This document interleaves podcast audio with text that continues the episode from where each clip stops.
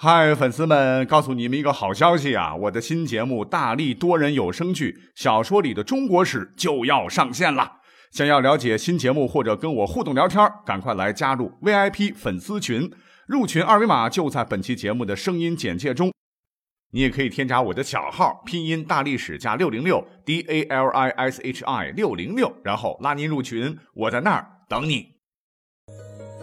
管他正史野史。这里只有大历史，大力讲的历史正在播出。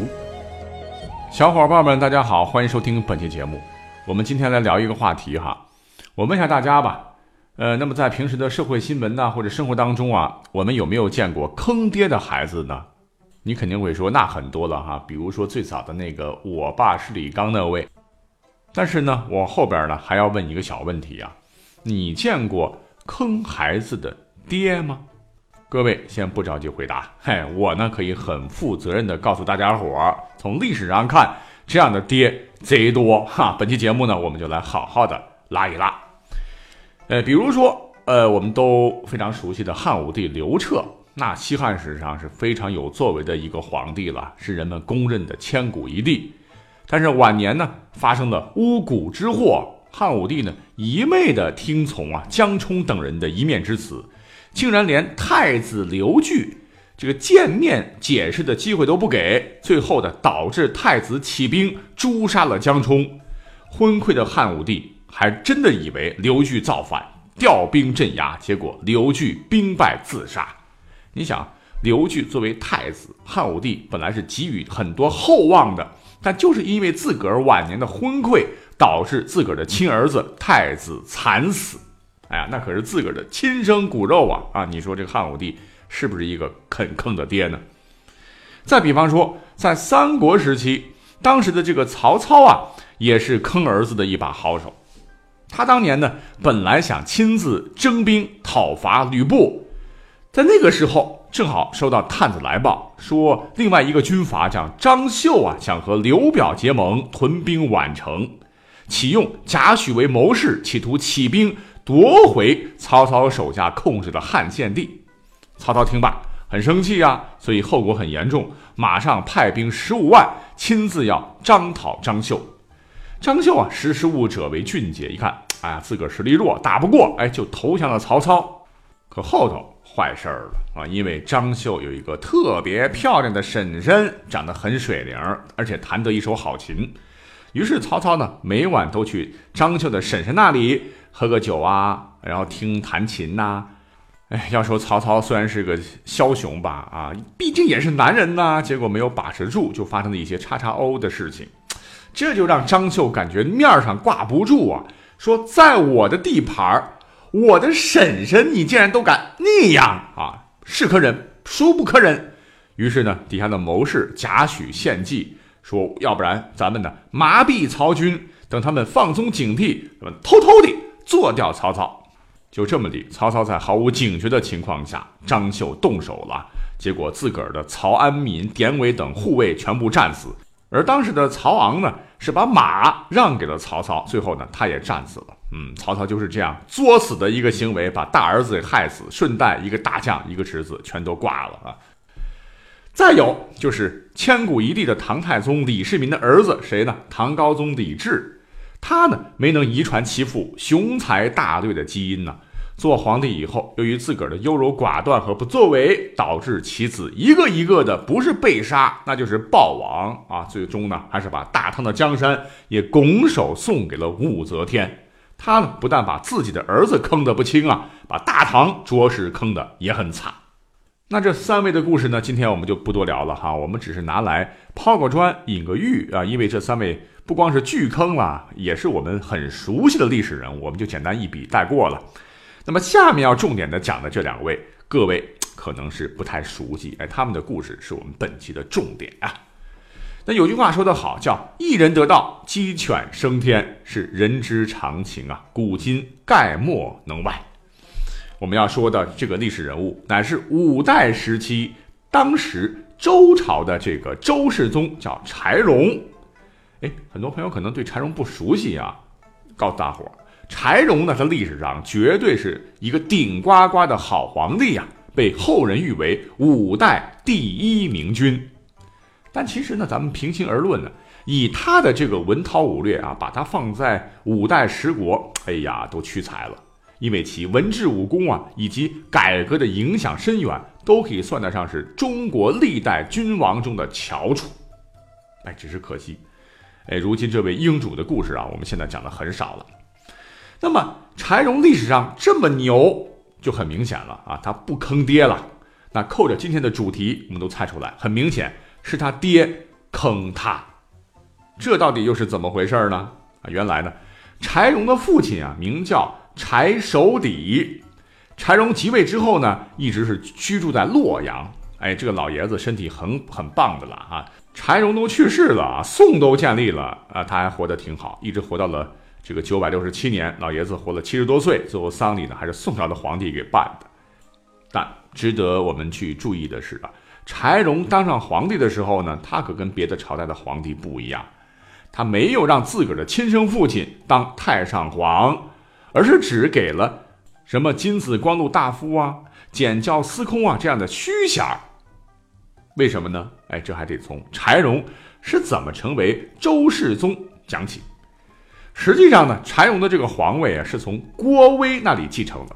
这个郭威呢，就是后周的太祖啊，这第一个皇帝。后周太祖郭威在称帝之前呢，一直在当时的后汉打工。他原本也是有儿子的。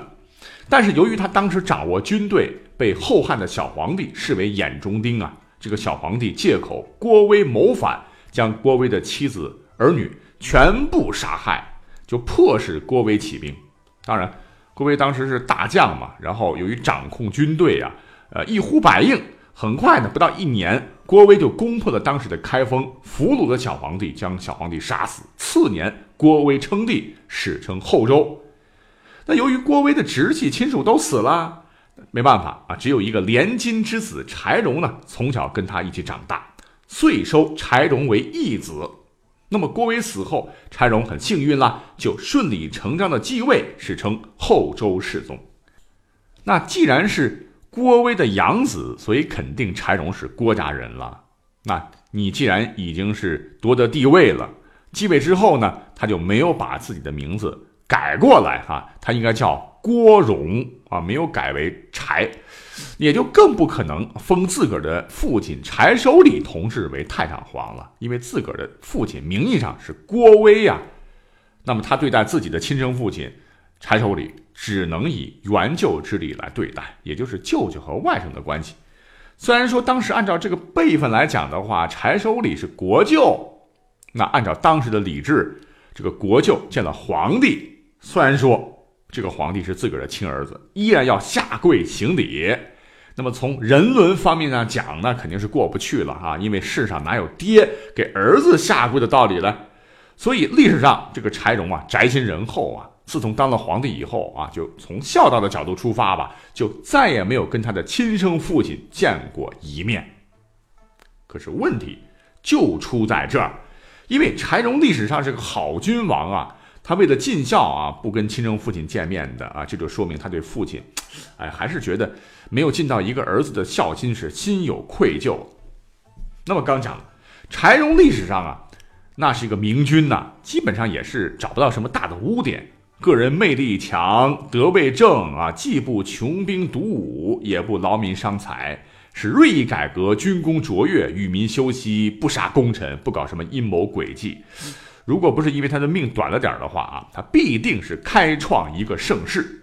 那更了不得是啊，柴荣啊，是能文能武，文武双全，简直历史上少有的偶像级男神。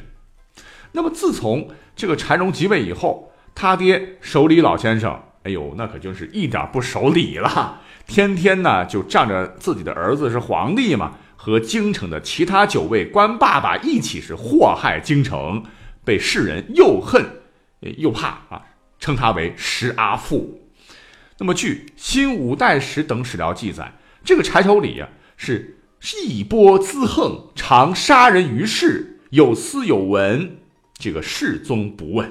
那各位想一想啊，太子党历史上折腾并不新鲜了，可是这太爸爸党折腾，一折腾还是十个爸爸，那绝对是空前绝后，真是令人啼笑皆非啊！那儿子闹事，还可以把儿子杀了给老百姓看，这爸爸闹事儿怎么办呢？哈哈，那作为一代明君呐，这个道德品质基本没啥瑕疵的柴荣，一向雷厉风行的柴荣啊，为了孝道，为了弥补自个儿对父亲的亏欠，竟然对祸祸百姓、干尽坏事，甚至可以。在这个开封随意杀人的这个爸爸是半个字都没有过问过啊，于是呢，他就惹恼了很多的史官，本来应该对他的评价是极高极高的，就因为他纵容自己的父亲杀人越货、为所欲为、为人所不齿，所以柴荣呢，再有文治武功这一段，也就成为了他盖棺定论后不可去除的污点，直接影响到了。对这位时代骄子的评价啊，直到今天啊，你说他的这个熊父亲是不是坑了他的儿子嘞？好，就这么地，我们讲完了柴荣的老爹，还有历史上一位坑孩子的经典人物，必须要讲，因为他坑儿子那真是坑的空前绝后啊！此人呢，便是西晋时期的开国元勋贾充。他是怎么坑孩子的呢？其实悲剧啊，就从他娶媳妇儿。开始讲，历史上呢，这位贾充实际上最早是结过一次婚的啊，对方是这个魏中书令李丰的千金，叫李婉。不过没过多久呢，家中就遭遇了大事儿。原来呢，李婉的父亲李丰由于这个谋废司马师的权职，遭到司马师的诛杀，连带着他的家族也遭到了灭顶之灾。虽然说在贾充再三的恳求下，李婉自个儿的老婆是免除一死，当时也是被株连是发配边疆。那等到贾充呢，后来已经爬上了位高权重的位置的时候，年纪一大把了，这个身边也得有伴儿，对吧？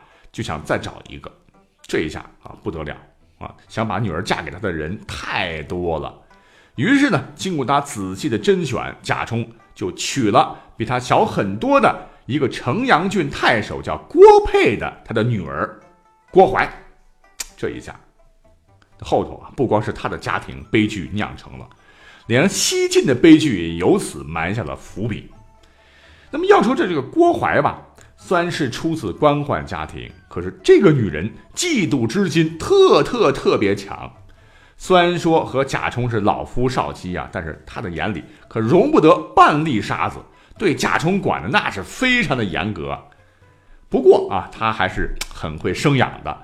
先是给贾充啊生了贾南风和贾武两个女儿，接着呢又生了个儿子叫贾黎民。哎，讲到这儿，贾南风这个名字各位应该不陌生吧？讲过很多次了。那西晋的灭亡跟这个女人有千丝万缕的关系啊，今天我们就不多提了。那么话说呢？贾充啊，当时是年过半百啊，居然添了个儿子。哎呀，别提有多高兴了。他专门给贾黎民呢请了个奶妈，没事呢就喜欢逗逗贾黎民。那么有一次，郭槐呢就看到贾充啊正在逗奶妈怀中的这个贾黎民。原本呢这也没什么，问题是郭槐的醋意大发呀，他就怀疑这个贾充和奶妈有私情。啊！你们别以为我不知道啊！啊，你你感觉到好像在摸这个孩子，其实你在摸这个奶妈的奶奶，那哪行啊？于是命人将奶妈鞭杀。悲催的是啊，崔黎民小嘛，就认奶水啊，再请的奶妈他都不要，结果哭了两天就活活饿死了。贾充这边是痛失爱子啊，可是自个儿也是妻管严，对这个郭槐是敢怒不敢言。幸好。郭槐呢？没过一年，又给他生个儿子啊，这才多少抚平了他内心的悲伤。那么随着时间的流逝吧，这个贾充啊，又忘记了痛失长子的教训啊。有一天，他见儿子啊在奶妈怀中啊睡得香甜，忍不住啊又抚摸了一下儿子胖墩墩的小脸。但是这一摸不要紧，偏偏呐又让郭槐撞见了。那按照这个惯例，生性多疑的郭槐再次鞭杀了奶妈。哎，没想到第二个儿子和长子一样，也是认奶，哭了闹了两天左右吧，也是最终饿的是一命呜呼了。